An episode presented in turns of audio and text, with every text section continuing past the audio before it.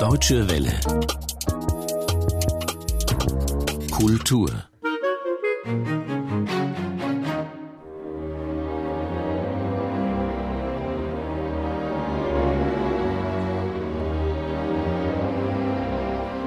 Für die Murnau Stiftung ist die Restaurierung der Nibelungen sicherlich das umfangreichste Projekt, was allein darin liegt, dass es sich um einen fünfstündigen Film handelt aber auch darum, dass wir so zahlreiche Originalmaterialien gefunden haben. Das ist wirklich sehr außergewöhnlich, dass man jetzt äh, plötzlich vor 17 Originalmaterialien steht. Normalerweise hat man vielleicht ein oder zwei Sachen oder vielleicht hat man auch mal fünf Elemente, dann ist man schon sehr glücklich. Aber dass man mit solchen Massen konfrontiert, ist wirklich was Besonderes.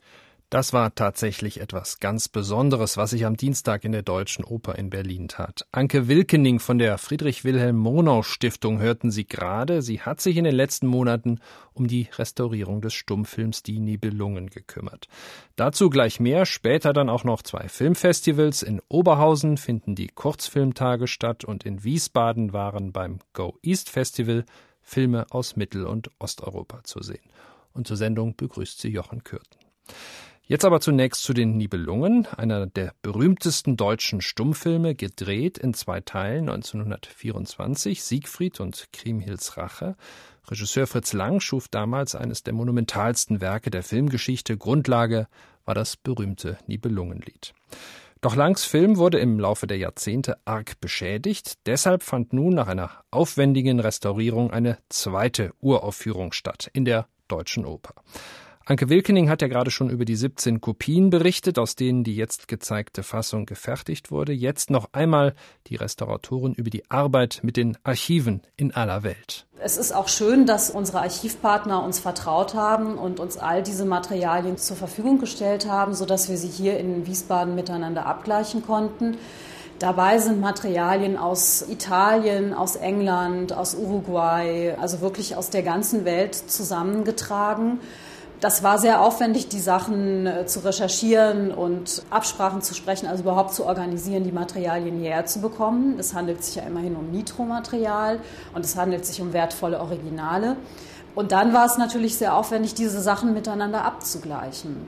Das ist natürlich die Voraussetzung bei einer Restaurierung, dass man ähm, die Sachen in inhaltlicher und technischer Hinsicht miteinander vergleicht, also feststellt, was ist denn jetzt das beste Material in fotografischer und in technischer Hinsicht und dann eben auch feststellt, wie sehr ist der Film verändert worden, also welche Kürzungen sind vorgenommen worden oder welche Umstellungen und eben eine, eine Analyse anfertigt aufgrund dieses Vergleichs, aus der dann so, dass man eine Interpretation anfertigen kann, wie hat dieser Film einmal ausgesehen und ähm, welchen Weg schlägt man bei der Restaurierung ein. Das hat man nun also gesehen. Am Dienstag war die bestmögliche Fassung der Nibelungen zu begutachten. Über fünf Stunden Film, ein begeistertes Publikum, stehende Ovationen am Ende der ausverkauften Vorstellung. Und diese galten vor allem auch dem Mann am Pult. Frank Strobel hatte Musiker der Hessischen Sinfoniker und des Frankfurter Radiosymphonieorchesters dirigiert. Strobel ist Deutschlands führender Filmdirigent. Er hatte im Februar während der Berlinale auch schon die Wiederaufführung von Fritz Langs anderem Großfilm Metropolis geleitet. Strobel ist ein enthusiastischer Dirigent, dem es Freude macht, wenn er die Emotionen beim Publikum hautnah miterleben kann. Das verriet er im Interview. Dadurch, dass es eben jetzt hier äh, um einen Film geht und in der Verbindung mit der Musik, es gibt einfach mehr Reaktionen, dass die Leute mal irgendwie lachen oder sich die Taschentücher auspacken, weil es sehr traurig wird oder wie auch immer. Und das ist etwas, was für uns auch inspirierend ist, muss ich wirklich sagen. Frank Strobel, Dirigent des Filmorchesters, das am Dienstag die restaurierte Fassung von Die Nibelungen begleitete. Der Film soll jetzt immer mal wieder im Kino gezeigt werden. Natürlich geht das mit Orchester nur im Ausnahmefall bei Festivals zum Beispiel. Auch im Ausland werden die von der Friedrich Wilhelm Monau Stiftung restaurierten Nibelungen zu sehen sein. Den Weltvertrieb hat die Münchner Firma Transitfilm übernommen. Vom Monumentalfilm, vom überlangen Werk mit fünf Stunden nun zum Kurzfilm. Die internationalen Kurzfilmtage in Oberhausen gehören zu den renommiertesten Festivals, die sich dem kurzen Format widmen. Gerade finden sie zum 56. Mal statt und für uns ist Bernd Sobolla dabei. Er beginnt mit einem Film über Musik. In einer alten Kirche von Halberstadt klingt das einzige Stück, das der Avantgarde-Musiker John Cage je komponiert hat. Seit neun Jahren läuft es dort bereits rund um die Uhr und es wird auch noch etwas dauern, wie Rainer Neugebauer, der stellvertretende Vorsitzende des Kuratoriums bei einer Pressekonferenz betont. Ich habe die etwas unangenehme Aufgabe, angesichts eines Musikstückes, was 639 Jahre dauert, ein bisschen auf die Zeit zu drücken. Etwa einmal im Jahr gibt es einen Klangwechsel, dann strömen Fotografen, Tonmeister und die Bewohner der Stadt in die Kirche. Wollte John Cage uns zum Narren halten oder einfach nur deutlich machen, dass wir die Narren sind, die mit unserer Vorstellung von Zeit in absurd engen Grenzen denken?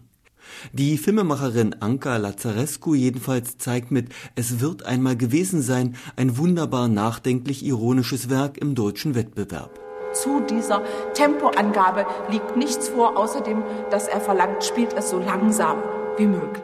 Festivalleiter Lars-Henrik Gass hat das Thema Grenzen keineswegs gezielt ausgewählt. Vielmehr umgibt es uns alle und vor allem überall. In einer globalisierten Welt ist es ganz klar, dass sich Filmemacher, Menschen mit der Frage beschäftigen, welche Bedeutung Grenzen überhaupt noch haben, ob vielleicht Grenzen auch wieder wichtiger werden, ob es vielleicht im Gegenteil eher darum gehen muss, Grenzen abzubauen. Was sind das für Grenzen? Sind es kulturelle Grenzen und so weiter und so weiter? Und das sind Themen, die, denke ich, auch sehr mit unserem aktuellen Lebensumfeld zu tun haben. Dass Grenzen im Grunde nur ein temporäres Konstrukt sind, zeigt Lea Hartlaub. Ihr Film Bensberg porträtiert die Messstation auf dem gleichnamigen Berg bei Köln, in dem die Erdbewegungen aufgezeichnet werden. Ein Beben in Indonesien. Wenn auf der anderen Seite die Erde bebt, brauchen die seismischen Wellen etwa 20 Minuten.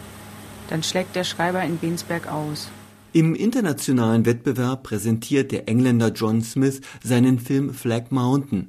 Dazu hat er in Nikosia, der geteilten Hauptstadt Zyperns, ein Minarett aufgenommen, wo jeden Morgen der Gesang eines Imams ertönt, dann die türkische Fahne gehisst und die Nationalhymne gespielt wird und schließlich läuten die Glocken der griechischen Kirchen auf der anderen Seite. In Exodus beobachtet Almagul Menilibaeva aus Kasachstan, wie in einer Steppenlandschaft Nomaden ihre Zelte abbauen. Die Sachen werden auf LKWs und in moderne Autos geladen, zugleich bewegen sich zwei junge Frauen in schwarzen Abendkleidern und auf hochhackigen Schuhen zwischen Überbleibseln.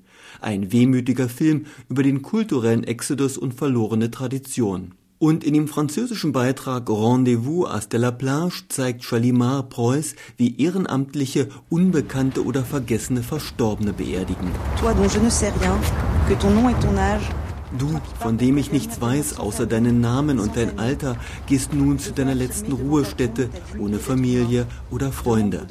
Als ein Mitglied der Menschheit hast du deinen Anteil, deine unersetzliche Stimme in die Sinfonie der Menschheit gebracht.